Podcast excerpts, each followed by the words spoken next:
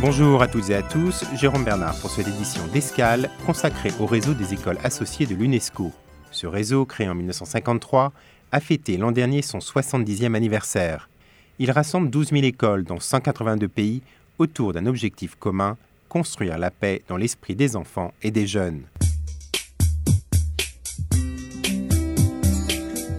Par le biais d'actions concrètes, les écoles membres œuvrent en faveur des idéaux de l'UNESCO, mettant en valeur les droits et la dignité, l'égalité des genres, le progrès social, la liberté, la justice et la démocratie, le respect de la diversité et la solidarité internationale. Le réseau des écoles associées joue un rôle vital dans la promotion de l'excellence éducative, de la compréhension internationale et de la paix en réunissant des écoles de divers horizons. Il favorise l'échange des connaissances, le partage des valeurs communes et la poursuite d'objectifs partagés. Pour en savoir plus, notre partenaire Ecoradio du Collège français Vincent Van Gogh de Blénaud-les-Pont-à-Mousson, qui fait partie du réseau, s'est entretenu par téléphone avec Alexandre Navarro, secrétaire général de la Commission nationale française pour l'UNESCO, en charge de la production des projets, de la communication et de la coordination des travaux de la Commission. Il explique d'abord ce que fait la Commission nationale française pour l'UNESCO. L'objectif premier de l'UNESCO euh, est la paix, les coopérations en matière d'éducation, de sciences, de culture et de communication sont les moyens finalement de d'arriver à cet objectif premier qui est la paix et que précisément pour cela, les pères fondateurs ont pensé que si les sociétés civiles se mettaient en coopération, au, de, au sortir de la Seconde Guerre mondiale, on le comprend, euh, elles ne se feraient plus la guerre. Et donc, c'était précisément l'objet de ce réseau mondial des commissions nationales que d'avoir dans les différents États membres des commissions en charge de relayer les idéaux et les programmes de l'UNESCO auprès des acteurs de la société civile, que ce soit du monde universitaire, du monde intellectuel, culturel ou euh, académique et scolaire, tel que vous en faites partie. Donc vous êtes ces dignes héritiers et descendants de cette idée de mobilisation de, des esprits des, à la fois des jeunes et des scolaires pour pacifier les sociétés et engager le dialogue interculturel. Et c'est en cela, je dirais d'abord, euh, le, la priorité première du, rôle des commissions nationales.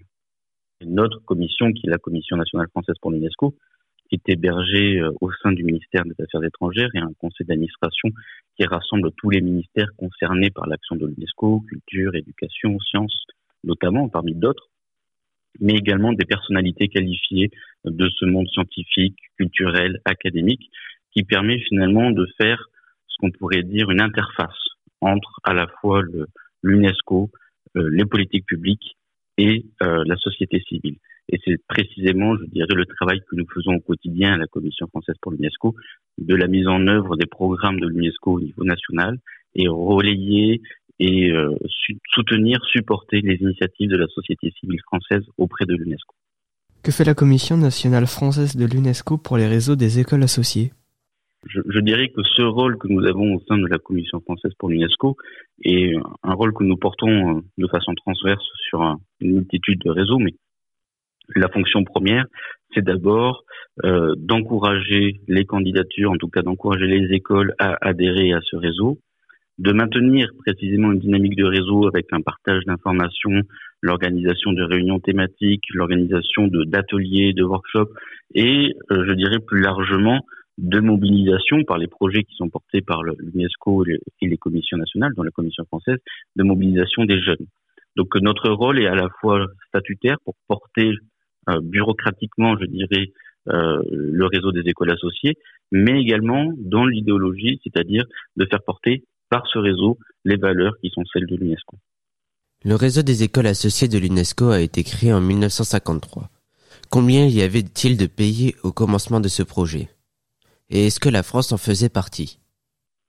Alors effectivement, en 1953, cette euh, idée de communauté finalement d'acteurs euh, scolaires de par le monde émerge et il y a 16 euh, pays euh, qui adhèrent en premier lieu avec 33 écoles, dont précisément la, France effectivement était membre fondatrice de ce réseau des écoles associées en 1953.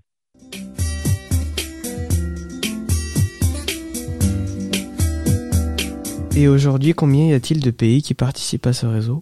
Alors aujourd'hui, le réseau je dirais, étant à la fois un des plus anciens de l'UNESCO, c'est également un des plus dotés euh, qui correspond à peu près à 14 000 écoles dans près de 180 pays.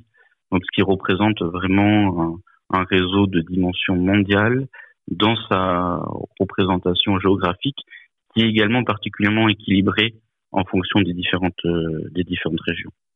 Et pour préciser euh, également la dynamique française, puisque nous avons en France 140 euh, écoles associées.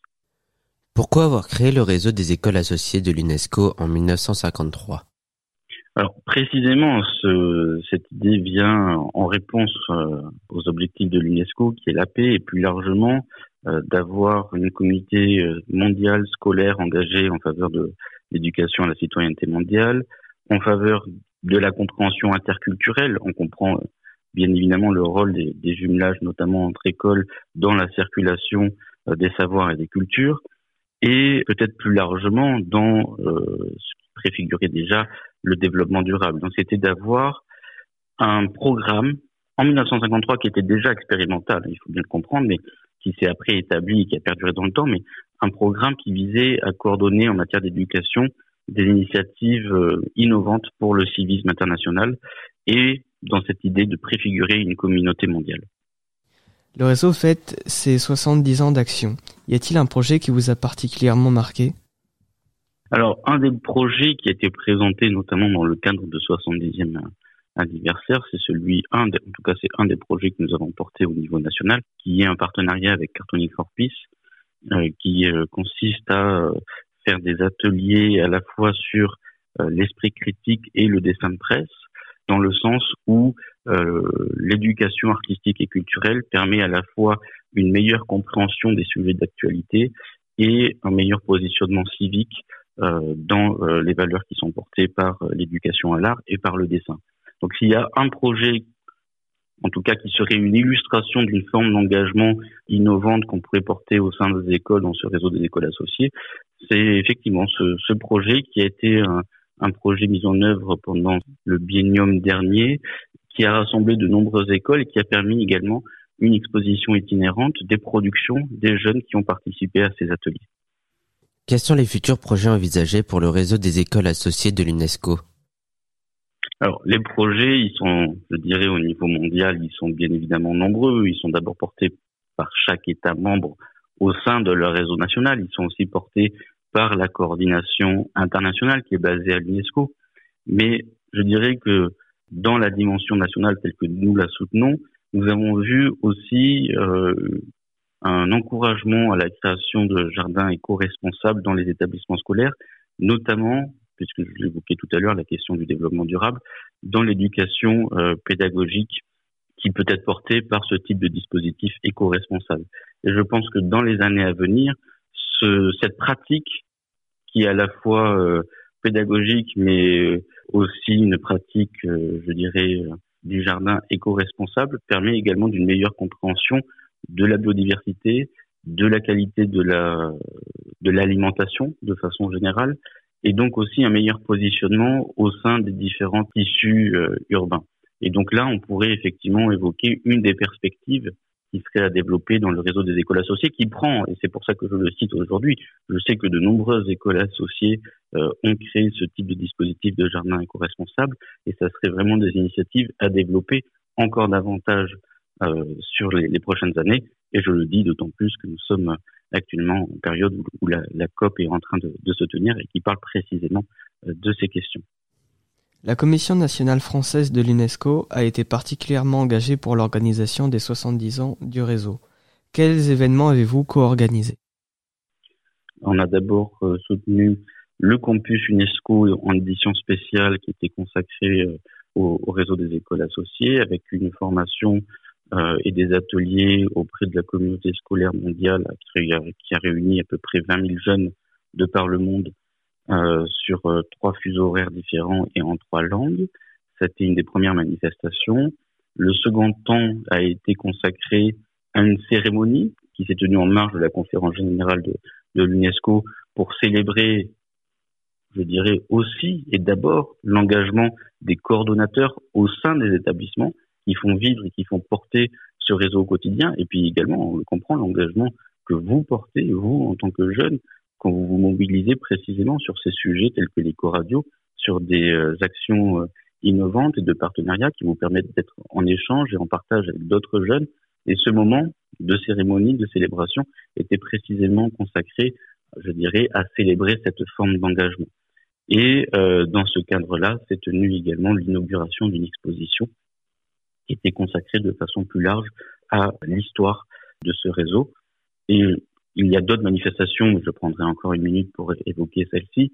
C'est qu'en marge de la conférence générale, c'est également tenu pendant la commission éducation une remise du prix France Télévisions UNESCO pour l'éducation à la paix, qui a mobilisé également un grand nombre d'écoles associées de par le monde, et ça méritait également d'être cité dans ce programme de célébration du 70e anniversaire.